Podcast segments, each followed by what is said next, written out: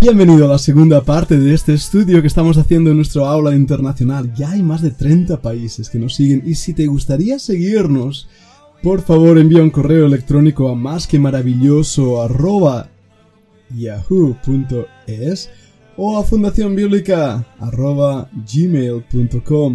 Escríbenos, queremos ayudarte en tu vida espiritual a mostrar las maravillas del Señor en su palabra. Estamos viendo cómo, cómo nuestra alma puede engrandecer a Dios. Al principio de esta semana, lanzamos un reto a nosotros mismos, nos lanzamos un reto. Dijimos, vamos a engrandecer al Señor como lo hizo María. De hecho, yo mismo dije, ah, ¿sabe? A partir de hoy no voy a decir el Señor te bendiga. Voy a saludar a los hermanos diciendo tu alma engrandezca al Señor. De hecho, cambia mucho la perspectiva, ¿verdad? Porque ahora no estamos esperando que Dios nos dé algo, estamos anhelando que nuestra vida le glorifique.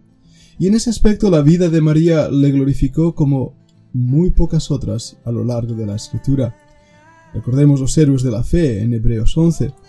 Pero no son todos los mencionados en ese capítulo. Muchos otros sus almas engrandecieron al Señor.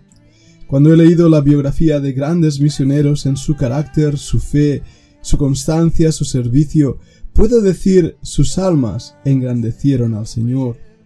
Pero eso no quiere decir que sea fácil, y es ahí donde muchas veces cometemos el error de pensar que la vida cristiana es fácil. Me temo que incluso nuestros estudios a veces son poco entendidos. No estamos intentando contentar a las personas, haciéndoles que se sientan bien, ni a nosotros mismos, porque la predicación y el estudio y exhortación más fuerte es para nosotros mismos. Lo que estamos intentando hacer es despertarnos a una realidad que nos haga salir de nuestra zona de confort para hacernos crecer. El dolor hace crecer el músculo. Todos los que vamos al gimnasio lo sabemos bien, ¿verdad? De la misma manera, el músculo espiritual solo tiene una forma de crecer, y es a través de la lucha, de la prueba, del conflicto, de la aflicción, de la enfermedad. Todas esas cosas que hacen que clamemos a Dios y le busquemos.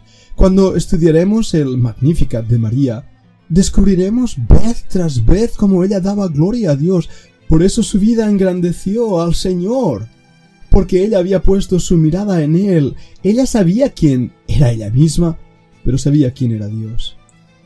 Oh alma que me escuchas, le pido al Señor que nos lleve a todos a una nueva plataforma de entendimiento bíblico. Hemos hablado tanto, ¿verdad?, de los religiosos, la religiosidad, hemos, hemos incluso denunciado el abuso espiritual de los líderes religiosos, Hemos hablado del negativismo dentro del cristianismo apóstata de nuestros días.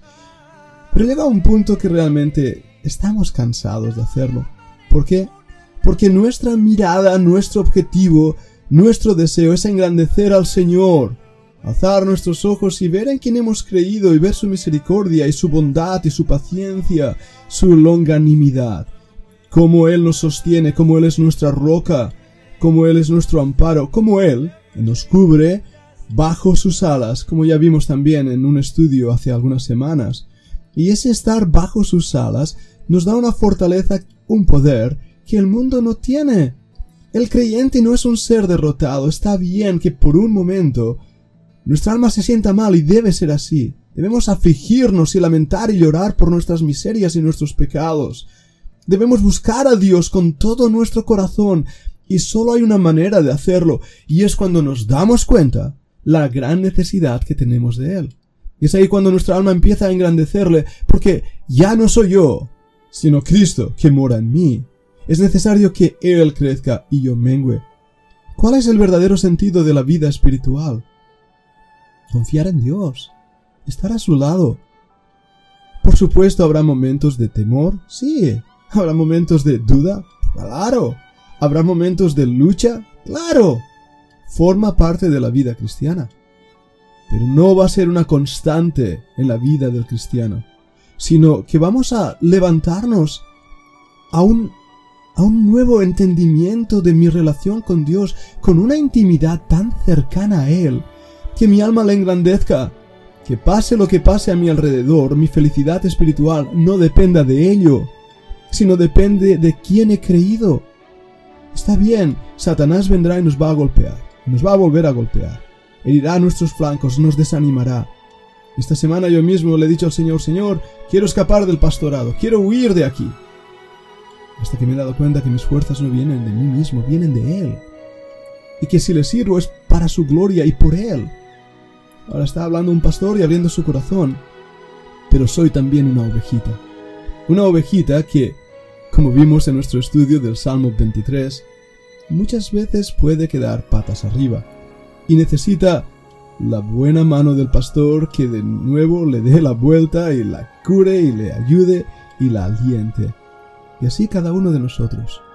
Pero eso forma parte de engrandecer al Señor. Esta semana creo sinceramente que Dios ha sido engrandecido en nuestras vidas y ministerios, a pesar que no ha sido fácil. Y de esta manera puedo animarte y exhortarte a que tu fe no descanse en las circunstancias y pensar que Dios te bendice cuando las cosas te van bien. Puede ser, de hecho, que Dios sea más enriquecido y bendecido y engrandecido cuando aparentemente las cosas te van mal. ¿Recuerdas Job, el primer libro escrito en la Biblia? Le olvidamos muchas veces, ¿verdad? Pero Dios estaba detrás de sus circunstancias, de sus dificultades, y el gozo del Señor fue su fortaleza, como también en el libro de Nehemías, que cuando se decidieron a construir hubo oposición, hubo burla del enemigo, hubo sarcasmo, hubo ironía, hubo esas cosas que desaniman al corazón del siervo. Sin embargo, ellos se sostuvieron como viendo al invisible, como lo había hecho Abraham. Y ese debe ser nuestro ejemplo. María se sostuvo como viendo al invisible. Su fe no descansaba en las circunstancias, sino en Dios. A lo largo de su vida, seguro escuchó burlas, oprobios. Seguro el mismo Jesús, cuando niño, pudo haber escuchado las burlas de algunos de esos niños también, hijos de estos líderes religiosos. De hecho, es probable, muy probable, ¿por qué no podemos llegar a pensarlo? Que algunos de los fariseos que estaban ahí habían crecido como vecinos de Jesucristo, a la misma edad, quién sabe. Pero el Señor Jesús sabía quién era su Padre, sabía que estaba haciendo su voluntad y permaneció en ello. Nuestra alma engrandece al Señor, cuando a pesar de las dificultades estamos dispuestos a seguir y pagar el precio. Ahora bien, estemos seguros que estamos haciendo su voluntad. No seamos caprichosos en cuanto a lo que Dios aparentemente quiere. Yo no sé la voluntad de Dios para nadie, solamente Dios la sabe y ese alguien. Pero hay una manera clara de saber esa voluntad y es a través de su palabra. El Señor Jesús lo dijo a sí mismo en Juan, ¿verdad? ¿Recordáis ese pasaje que he leído al principio? Él dijo, ¿por qué no entendéis mi lenguaje? Porque no podéis escuchar mi palabra. ¿Sabes? Ahí está la clave. Cuando el Señor dijo, no podéis escuchar mi palabra, esa era la palabra de Dios. Esa era la palabra de Dios. Y esos hombres eran, como dice el versículo 44, hijos del diablo. ¿Por qué? Porque los deseos de vuestro padre queréis hacer. Él ha sido homicida desde el principio y no ha permanecido, dice el Señor Jesús, en la verdad. Porque no hay verdad en él. Cuanto habla mentira, de suyo habla, porque es mentiroso y padre de mentira y a mí porque digo la verdad, ¿no me creéis? Wow. Voy a seguir leyendo. ¿Quién de vosotros me redarguye de pecado? Pues si digo la verdad, ¿por qué vosotros no me creéis? El que es de Dios, las palabras de Dios oye. Por esto, no las oís vosotros, porque no sois de Dios. Creo que una de las claves para distinguir el tiempo en que estamos viviendo y los falsos maestros que se levantan es si estamos o no estamos escuchando la palabra de Dios. Es nuestro deseo, nuestra oración en este grupo que podamos acercarnos a la Biblia, la palabra de Dios, y obedecerla. Entenderla mejor, más profundamente. Hace algún tiempo atrás aprendí una nueva palabra que me encanta, apapachar. No es de origen castellano, pero la traducción de apapachar quiere decir abrazar el alma, Sabes, Dios nos da abrazos preciosos a nuestra alma Cuando tomamos su palabra en nuestro corazón y con una comunión cercana a Él le buscamos en medio de la adversidad o las dificultades, nuestra alma engrandece al Señor. En medio del conflicto, nuestra alma engrandece al Señor. En medio de la oposición, nuestra alma engrandece al Señor y así como Bernabé y Pablo, podemos seguir sirviendo al Señor con gozo en nuestras almas. Esta semana, este mes, esta vida que Dios nos ha dado, te reto, me reto a mí mismo, a que engrandezcamos al Señor. No le hagamos chiquito y pequeño que no puede hacer nada, sino al contrario. Mostremos que Dios es un Dios grande y que servimos a un Dios poderoso, que Él tiene control de las circunstancias, de nuestras vidas, de nuestros problemas, de todo cuanto nos rodea. ¿Por qué? Porque es el Dios de lo imposible. No hay nada imposible para Dios. Así que levanta las alas como águila. Mírale a Él. Mira los montes, ¿de dónde vendrá tu socorro? Tu socorro viene del Señor, el que hizo los cielos y la tierra. Él es nuestro baluarte, nuestra defensa, nuestro pronto auxilio en las tribulaciones. Y por eso María dijo, mi alma engrandece al Señor.